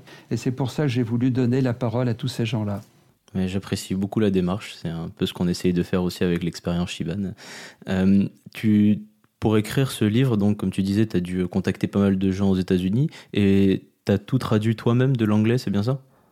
Oui, alors tous les documents, euh, lors de mon deuxième séjour à Santa Barbara en 95, je dû rentrer dans ma valise, j'avais 20 kilos de, de photocopies, de papier, de documents. Et donc, euh, je m'étais fait un espèce de script à l'horizontale où je partais de la première lettre qui était la plus vieille de ce récit. Et donc, je me suis dit que ça, c'était l'origine. Et à partir de cette lettre, à mesure, je commençais à rechercher. Et dans mon script, dans la partie basse, j'avais les dates. Euh, juste un petit peu au-dessus, je mettais la référence de la lettre, la date de la lettre. Et je mettais un petit peu le contenu. Et donc ce, genre de déroulement de ce script m'a permis d'avoir un fil conducteur dans, dans le récit. En tout cas, là, je l'ai sous les yeux. Il y a pas mal de photos, d'illustrations, très sympa. Tu as d'ailleurs écrit d'autres livres, plus sur les ULM, l'avion léger. On en parlera un petit peu en fin d'épisode. Mais voilà, petite recommandation aux auditeurs euh, que ça peut intéresser. Alors, euh, on va revenir sur le Super Guppy la partie de ta carrière sur le Super Guppy. Est-ce que tu peux nous expliquer un petit peu les vols que tu faisais? Et surtout, j'aimerais bien que tu nous parles un peu du chargement et du déchargement parce que je sais pas si l'auditeur arrive à se représenter la chose, mais on ouvrait en fait l'avion en deux quasiment pour euh, le charger et le décharger. Ça devait être, euh, ça devait être une, sacrée usine à gaz quand même. Oui, alors le, pratiquement notre réseau, c'était euh, le départ de Toulouse pour aller à Saint-Nazaire en France. Là, on récupérait la pointe avant du, cockpit des, Airbus. Après, on allait en Angleterre pour récupérer les ailes qu'on ramenait à Toulouse. On allait à Hambourg pour récupérer le fuselage. Et on allait à, Madrid pour récupérer le plan fixe horizontal. Et puis après, bien entendu, il y avait tout un tas d'autres équipements qui arrivaient par la route, les réacteurs ou tout un tas d'autres équipements qui arrivaient par des moyens euh, routiers ou ferroviaires. Euh, ce qui est intéressant dans l'exploitation du Guppy et qui est vraiment quelque chose d'assez extraordinaire, c'est que tout vol, tout vol se traduisait par le devoir de décharger l'avion, de le recharger. Et pour pouvoir décharger l'avion et le recharger, il fallait complètement désolidariser la partie avant, c'est-à-dire juste derrière le cockpit, pour pouvoir lui faire faire 90 degrés sur la gauche, pour que le personnel au sol ait accès à notre pont supérieur pour pouvoir décharger l'avion. Alors, la difficulté, c'était, euh, premièrement, on ne pouvait pas faire basculer le nez à gauche euh, aussi facilement il fallait d'abord la partie arrière, elle était stabilisée par des vérins hydrauliques. Donc la partie avant de la partie arrière, à la partie avant, il y avait deux vérins. Complètement à l'arrière, sous la queue, il y avait un autre vérin hydraulique. On descendait ces chandelles. hydrauliquement parlant, on les euh, fixait sur le sol avec une certaine pression hydraulique pour être sûr que rien ne bouge. Donc on peut dire que toute la partie arrière de l'avion reposait sur son train d'atterrissage gauche et droit, le train principal, et ses trois vérins. Et après, pour la partie avant, euh, on avait également, pour la partie avant, un vérin hydraulique qui euh, était en contact avec le sol par l'intermédiaire de deux pneus et d'un système d'un moteur électrique. Et donc ensuite, la partie avant reposait donc sur ce vérin et sur son train d'atterrissage que l'on avait fait pivoter de 45 degrés vers la gauche. Et enfin, l'ensemble était retenu au, à la partie arrière du fuselage par l'intermédiaire d'une charnière que l'on trouve sur le côté gauche, en haut à gauche. Et donc pour pouvoir euh, faire pivoter le nez vers la gauche de 90 degrés, eh bien, il fallait au préalable effectuer un ensemble d'opérations qui étaient de désolidariser 16 et 16 32 câbles, mais des câbles importants, des câbles de commande de vol, des câbles de commande moteur, des, câbles de, de fonctionnement des différentes commandes, il fallait les désolidariser, il fallait désolidariser le circuit électrique, le circuit hydraulique, etc., etc. Et une fois que toutes ces opérations étaient effectuées, il fallait désolidariser la partie avant de la partie arrière. Et cette désolidarisation se faisait par l'intermédiaire de petites broches hydrauliques qui étaient fixées sur la partie arrière, mais qui rentraient dans les orifices de la partie avant, et au terme de laquelle, de l'autre côté, on mettait des écrous avec des, euh, rondelles. Alors ça, c'était pour la partie inférieure. Et pour la partie supérieure à 5 mètres de haut, là-haut, on ne pouvait pas y accéder. Donc là, nous avions des broches essentiellement hydrauliques et plus des broches de centrage, si bien que lorsque tout l'ensemble de toutes ces broches était rétracté, la partie avant ne reposait plus que sur le vérin avant, sur les roues du train avant et sur la charnière. Et il n'y avait plus qu'à faire pivoter le nez. Et ben dis donc, sacrée, euh, sacrée organisation. Et c'était ta responsabilité en tant que mécanicien navigant de réaliser ces opérations? Oui, absolument. Alors, bien entendu, j'avais une aide de, de, deux ou trois personnes qui étaient là pour m'aider. J'avais une checklist et je commençais à dire, ils étaient là, on va débuter par telle chose. Euh, donc, je cochais, je leur annonçais, ils l'effectuaient sous ma surveillance. Ensuite, on désolidarisait la partie avant de la partie arrière. Et une fois que tout était, prêt, on disait bon, ben maintenant, on va faire pivoter le nez. Pour faire pivoter le nez, j'avais une barre de traction qui était connectée sur le vérin avant, qui lui était équipé des deux roues avec un moteur électrique.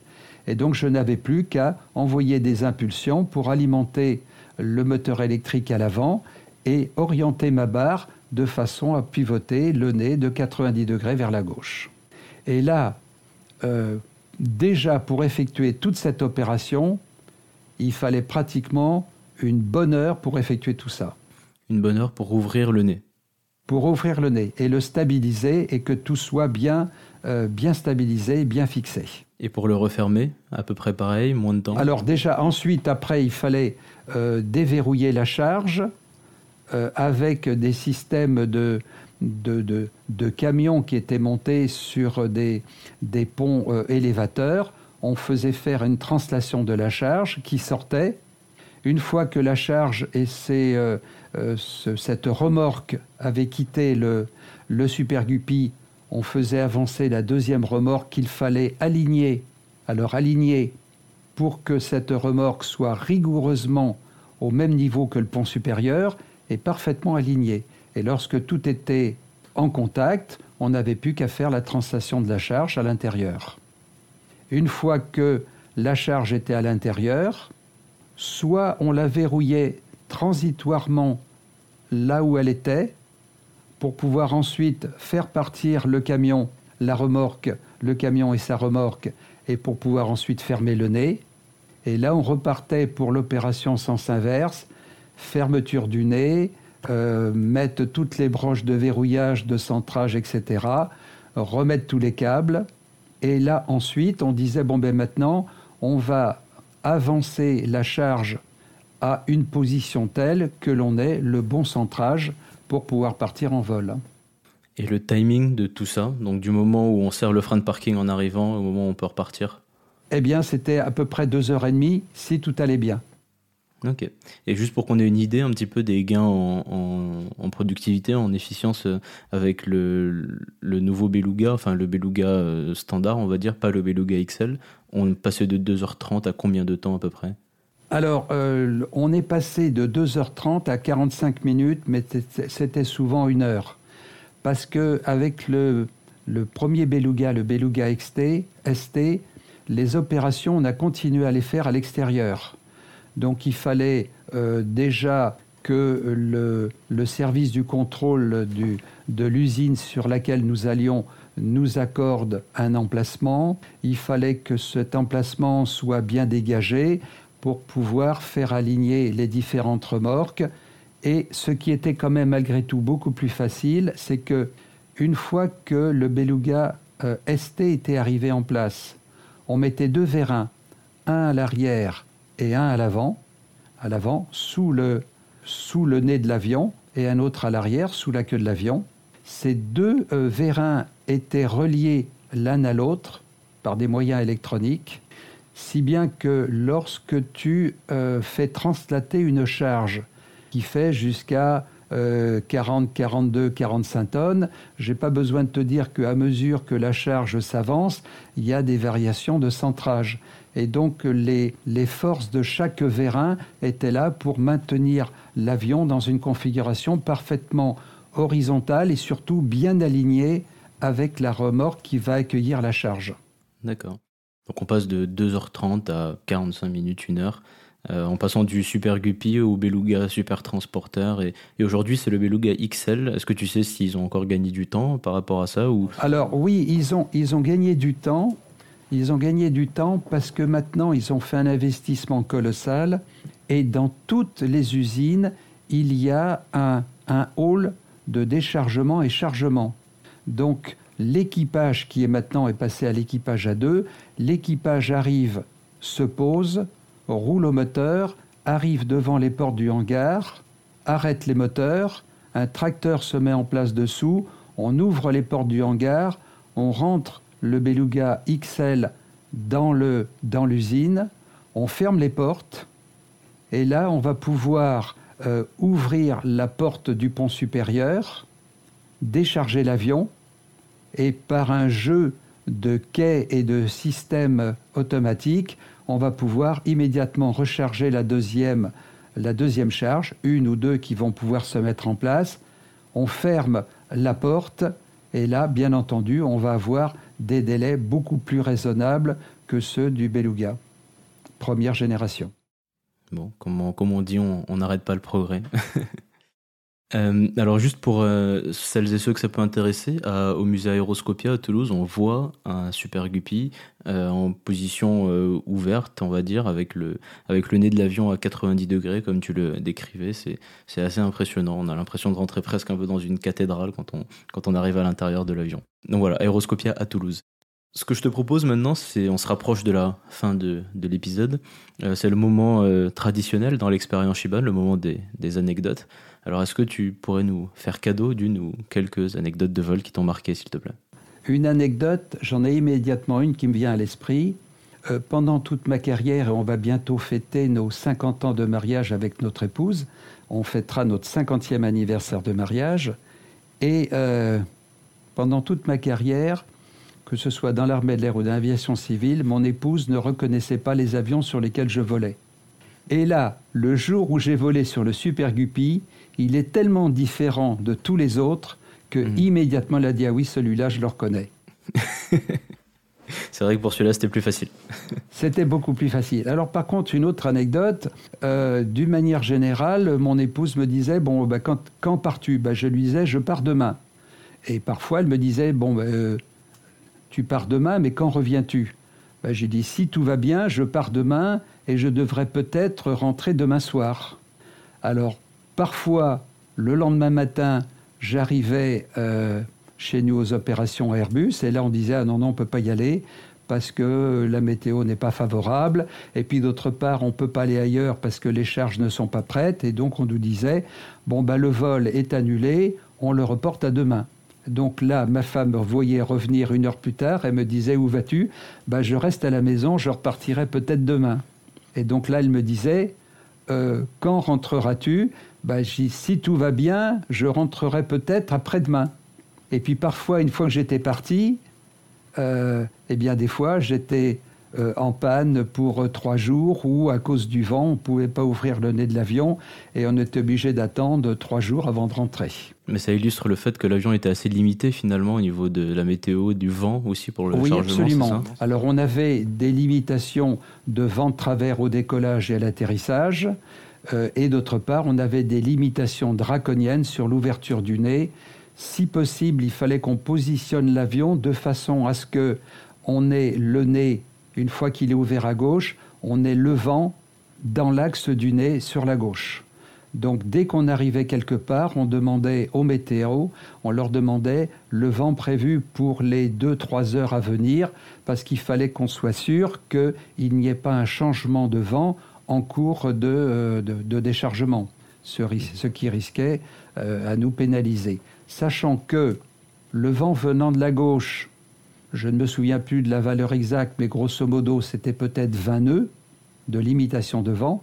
Mais le vent venant de la droite, si on avait dû utiliser le mettre le, le Super Guppy dans une position telle que le vent serait venu de la droite, Là, la limitation, je crois qu'elle était de 14 euh, ou 15 nœuds. Et on le comprend très bien. D'un côté, on a la pointe du cockpit et de l'autre côté, on a le creux de l'intérieur du cockpit. Et donc, ça ferait comme un, le spinnaker d'un bateau et on comprend très bien qu'il fallait impérativement que le vent vienne de la gauche et surtout pas de la droite. Et est-ce que tu as d'autres petites anecdotes pour nous de, moments de vol qui t'ont marqué? Alors, ben, des moments de vol qui m'ont marqué, euh, oui. Euh, par exemple, lorsque Airbus a, a, commencé à commercialiser les A330 et les A340, les ailes étaient devenues tellement grandes et tellement lourdes qu'on ne pouvait plus prendre les deux ailes. C'était ou l'aile gauche ou l'aile droite. C'était pas les deux. Et euh, je dirais sur le côté anecdotique, c'est que euh, les ailes, ces demi-ailes, étaient tellement longues que une fois que cette aile était chargée, on la chargeait complètement à l'intérieur euh, de la soute en allant le plus loin possible à l'intérieur. On refermait le nez et une fois que le nez était refermé, Là, le problème, c'est qu'on ne pouvait pas garder l'aile dans cette configuration trop à l'intérieur parce qu'on était chargé euh, trop arrière. Donc il fallait réavancer l'aile vers l'avant. Et le problème, c'est que cette aile était tellement longue que même en la mettant complètement contre la cloison qui est derrière le cockpit, on était encore centré arrière. En conséquence de quoi, on était obligé de mettre une palette avec grosso modo une tonne de fret sur cette palette pour rétablir un centrage à peu près correct. En conséquence de quoi on ne pouvait pas partir avec un plein pour faire, euh, par exemple, Brême, euh, Toulouse direct.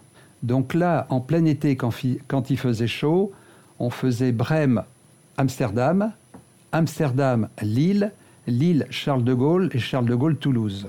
Ce qui veut dire que dès qu'on augmentait le nombre d'escales euh, intermédiaires, bon, on augmentait à chaque fois le risque de panne qui pouvait nous immobiliser quelque part. Mhm. Finalement, sur la, fin du Super Guppy, ça commençait un petit peu à ressembler presque à du bricolage. En fait, l'avion n'était plus très adapté euh, aux charges qu'il devait transporter, comme tu le disais. Oui, oui. Et alors, euh, ça c'est absolument vrai. Et et le problème, c'est qu'en vieillissant le Super Guppy, euh, il avait fallu qu'on change le, revêtement d'intrado de la voilure. Et ce revêtement d'intrado s'était traduit par une augmentation de masse. Si bien que, au départ, la masse disponible que l'on pouvait embarquer sur le Super Guppy, c'était 25 tonnes, et à la fin de sa carrière, c'était 23 tonnes 5. Et on comprend très bien que les Airbus ayant eu des, envergures qui augmentaient, eh bien on se trouvait donc euh, pénalisé avec le Super Guppy. Et quand on est passé au Beluga, là, on a pu transporter d'un coup l'aile gauche et l'aile droite des A330 et des A340. Et non seulement ça, euh, les ailes d'A320, on pouvait en transporter quatre, c'est-à-dire qu'on transportait les deux ailes d'un A320 et les deux ailes d'un autre A320. Et quand on compare, et ça je dirais c'est le côté anecdotique de l'affaire, euh, quand on compare le nombre d'heures de vol qu'il fallait faire, effectuer avec le Super Guppy pour amener tous les tronçons à Toulouse, il fallait à peu près 47 heures de vol. Et quand on est passé au euh, Beluga, on n'était plus qu'aux environs de 25 heures de vol. Donc on avait eu un gain qui était vraiment euh, important. Mhm. Alors donc tu, en as parlé un petit peu du, Beluga ST. Euh, à partir de 94, Airbus a décidé de construire un transporteur basé sur un Airbus cette fois-ci. Ils voulaient partir sur un A300B2, B4 avec un cockpit A3, mais finalement ils ont opté euh, pour l'A300-600 avec un cockpit A2, un commandant de bord et un officier pilote de ligne. Quel est-il advenir du mécanicien navigant? Quelle était, euh, quelle était la, suite de ta, de ta carrière euh, avec ce changement? Alors, euh, au moment où on est passé à, où on allait passer à deux membres d'équipage, avec notre patron, l'allemand dont j'ai parlé tout à l'heure, Dietrich Knosp, Dietrich Knosp a très vite été convaincu que le Beluga, le premier, le ST, était une amélioration importante, mais qu'il y avait encore quelques petites faiblesses dans le système et que les petites faiblesses du système, c'était euh, l'obligation de décharger et recharger en plein air avec l'utilisation de vérins qui parfois euh, restaient en plein air et qui, et qui pouvaient induire des pannes. Et donc, euh, il, est très vite, il est très vite apparu important que on passe en équipage on, reste en équipage à 3 sur ce Beluga première génération parce que le début de l'exploitation euh, nécessitait encore quelqu'un qui connaisse bien la machine pour pouvoir résoudre les problèmes. D'accord, donc c'était un avion qui dans le dans le civil, enfin dans le civil, euh, dans les compagnies aériennes, on va dire, était exploité à deux, mais à trois chez Airbus du fait des contraintes opérationnelles un peu particulières.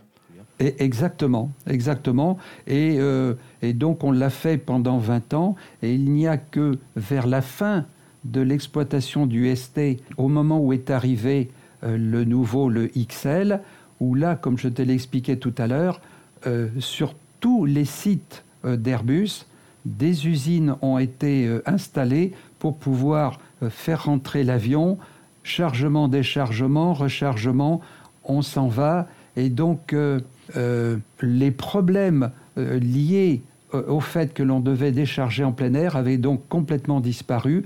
Et là, il était évident que le mécanicien navigant n'était plus nécessaire. Et euh, donc tu as été aussi mécanicien navigant sur la, le Beluga ST, la 300, la 300-600 un petit peu modifiée. En parallèle de ça, tu as pris d'autres postes aussi chez Airbus. Est-ce que tu peux nous en parler rapidement? Celui qui m'avait formé, et d'ailleurs je dois saluer euh, deux personnes euh, qui ont été importantes et à qui je dois mon passage aussi sur Super Guppy, qui ont été Paul Urset, qui était le chef pilote et directeur d'exploitation, son adjoint qui était René Tresse, mécaniciens navigants qui tous, les deux venaient de l'armée de l'air et c'est grâce à leur formation que j'ai été formé pour devenir mécanicien navigant sur le Super Guppy. Et donc, euh, euh, tous les deux qui étaient d'un âge, ils avaient quelques, quelques années de plus que nous, eh bien, lorsque René Tress est parti à la retraite, je l'ai remplacé. C'est moi qui suis devenu donc le chef des mécaniciens navigants et l'adjoint du directeur, le deuxième adjoint, puisque nous étions deux adjoints, le chef pilote adjoint du directeur d'exploitation et le chef mécanicien navigant et adjoint du directeur d'exploitation. Et c'est donc en, 2004, en octobre 2004, si je ne dis pas de bêtises, que tu as pris ta, retraite après avoir été donc euh, responsable de l'instruction des mécaniciens navigants et aussi à la gestion du personnel. Mais euh, tu n'as pas arrêté de voler pour autant. Euh, tu es maintenant dans la transmission de ton expérience au, grand public à Toulouse, on va dire. Qu'est-ce que qu'est-ce que tu fais pour continuer à rester dans l'aéronautique? Oh bien, c'est tout simple. C'est en 2003, un an avant de quitter euh, Airbus et de partir à la retraite, je suis allé dans un aéroclub que tu connais, euh, Toulouse Midi Pyrénées à Lasbord, et je leur ai dit bah, écoutez, je suis pilote, là, voilà ce que j'ai fait. Et donc j'ai commencé à voler. On m'a renouvelé ma, mon, mon, brevet, mon PPL. et puis après, on m'a dit ah bah tiens, on a également chez nous des machines qui sont assez intéressantes, qui sont des ULM multi-axes. Je me suis mis à l'ULM multi-axe. Et puis, bah, d'année en année, un jour, on m'a dit euh, Voudrais-tu faire de l'instruction? Et là, j'ai mis le doigt dans un engrenage parce que bah, je fais de l'instruction. Et depuis que je suis à la retraite, en 17 euh, ans de retraite, j'ai fait 1800 heures de vol. Donc, j'ai quand même fait une deuxième carrière qui a été assez, euh, assez sympa. Mmh de l'instruction ULM et aussi des cours de BIA, c'est ça? J'ai organisé pour mes élèves les cours théoriques pour les préparer à l'examen du brevet de pilote ULM. Et puis euh, très rapidement, c'est le président de mon club, il y a une, douzaine d'années, qui me dit Daniel, ça serait bien que tu prennes en charge le BIA. Et donc je suis allé dans un lycée qui est à côté du club de, de Lasbord, à Saint-Orens de Gameville. Là, le proviseur m'avait reçu euh, les bras ouverts en me disant on a besoin de votre expérience. Et euh, là, j'avais mis de nouveau le doigt dans un engrenage et ça a été un petit peu difficile parce que euh, une année scolaire, c'est euh, pratiquement, enfin l'année scolaire du BIA, ça va de d'octobre jusqu'à fin mai. Et donc là, il faut tenir la distance et j'étais tout seul. Et j'ai très rapidement compris que c'était un peu trop lourd, que personne venait m'aider et donc, jusqu'à ce qu'un jour, il y a maintenant trois ans, euh, un parent me dise euh, Mon enfant voudrait préparer le BIA, est-ce que vous pourriez faire quelque chose? Et ce jeune, ben, je lui dis Écoute, c'est simple, tu viens le samedi. Tous les samedis, je suis là. J'ai souvent un vol le matin. Je, je mange d'un sandwich à midi, puis j'ai un vol l'après-midi. Si tu veux, on passera euh, la journée ensemble. Et puis dès qu'on a un trou, entre deux stagiaires, je te ferai un cours théorique. Et là, ça a été merveilleux. J'ai eu un jeune extraordinaire qui est reçu avec une mention bien. Et, euh, et du coup, quelques temps plus tard, je me suis aperçu que ce jeune que j'avais participé à former, ça lui avait tellement plu, il avait trouvé l'ambiance tellement sympa qu'il a dit bah, Je voudrais m'inscrire et je voudrais faire mon brevet de pilote. Il n'est pas avec moi, je lui ai trouvé un autre instructeur, mais il est en cours de formation. Génial, génial. On sent cette envie de, de partager. J'ai sous les yeux la page euh, C'est pas du S où, où je vois aussi que tu as écrit euh, deux livres. Alors, l'ULM multi-axe expliqué aux pilotes par le texte et la vidéo, et aussi le précis du pilote ULM et avion léger que tu as coécrit avec deux autres personnes. Euh, voilà. En plus de la légende des guppies, on voit que tu es, vraiment dans le partage et que ça te plaît de, de parler de ce que tu fais. et chez C'est pas du S, tu verras aussi que j'ai mis à jour. Le livre sur le BIA. On en est rendu euh, là à l'édition 9 et je suis en train de finaliser l'édition 10. D'accord. Voilà, encore une chose en plus. Alors, on arrive euh, à la, fin de cette interview, euh, de cette discussion. Ma toute dernière question. Alors, ton objectif initial était d'être pilote. Avec du recul maintenant, le fait d'avoir exercé un métier, même deux métiers ou trois, un petit peu différents, qu'est-ce que tu en penses? Oh ben je, je regrette rien parce que à la fois mes années de navigateur, j'en garde un souvenir inoubliable moi, je dois dire que de faire un tracé sur la carte avec un crayon et une règle, et puis de tracer, les, les viser sur les, sur les étoiles, de dire ben, on est là, on est là, j'ai je, trouvé ça vraiment très agréable. Et, euh, et ensuite, je suis devenu mécanicien navigant avec une obligation, c'était d'être au, top de, de mes connaissances. Et je, je n'ai jamais fait de concession j'ai passé ma vie avec le nez dans les bouquins et euh, euh, très fréquemment, je reprends des bouquins pour mettre mes connaissances à jour parce que bah, tu le verras, à mesure que l'âge passe, euh, il y a des connaissances qui s'effritent et donc il faut réouvrir les bouquins pour maintenir les connaissances au top. Eh bien, merci beaucoup, merci beaucoup Daniel pour ton temps, pour, pour toutes les infos que tu nous as données, pour le temps aussi que tu donnes à tes élèves à l'aéroclub, au BIA, etc. Et puis, et puis voilà, mais je te souhaite de, bons vols et puis voilà, une, bonne, une bonne continuation à l'aéroclub. eh bien écoute, merci. Le problème maintenant, c'est que j'ai, je vais avoir 79 ans. Je viens de, de faire mon recyclage d'instructeur et je, je, vais renouveler ma qualification d'instructeur pour 3 ans de plus. Donc euh, j'arriverai à 82, 83 ans et quelle décision prendrai-je d'ici trois ans? Je ne le sais pas encore.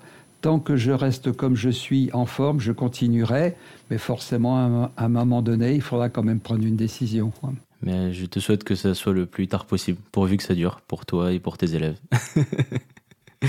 Merci Daniel. Merci, merci à toi et puis à très bientôt. Oui, à très vite.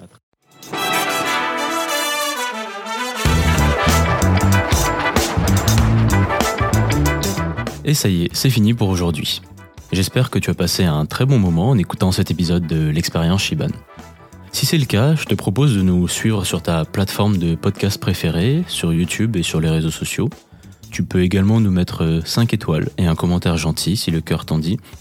Et surtout, et c'est très important pour nous, n'hésite pas à parler de ce podcast autour de toi. Si tu apprécies notre travail, tu peux également nous soutenir financièrement. Ça nous permet de faire pas mal de choses de couvrir nos frais, d'acquérir du matériel pour continuer à proposer du contenu toujours plus qualitatif, d'aller à la recherche d'invités toujours plus passionnants et de continuer à explorer de nouveaux formats. Pour ce faire, tu peux nous faire un don ponctuel ou régulier sur notre Tipeee. Le lien est en description de l'épisode et sur notre site internet xpshiban.com. Je tiens à remercier nos contributeurs et contributrices sur Tipeee et celles et ceux qui nous envoient de gentils messages et nous suggèrent des invités. Sans vous, ce podcast n'existerait pas, ou en tout cas, il n'existerait plus. Et pour terminer, un gros big up à toute l'équipe qui travaille avec moi derrière ce podcast. Maxence, Marek, Victor, Ilia, Thibaut, Léa, Paul et Tom. Allez, prends soin de toi et on se retrouve dans 15 jours pour une nouvelle discussion instructive, divertissante et inspirante.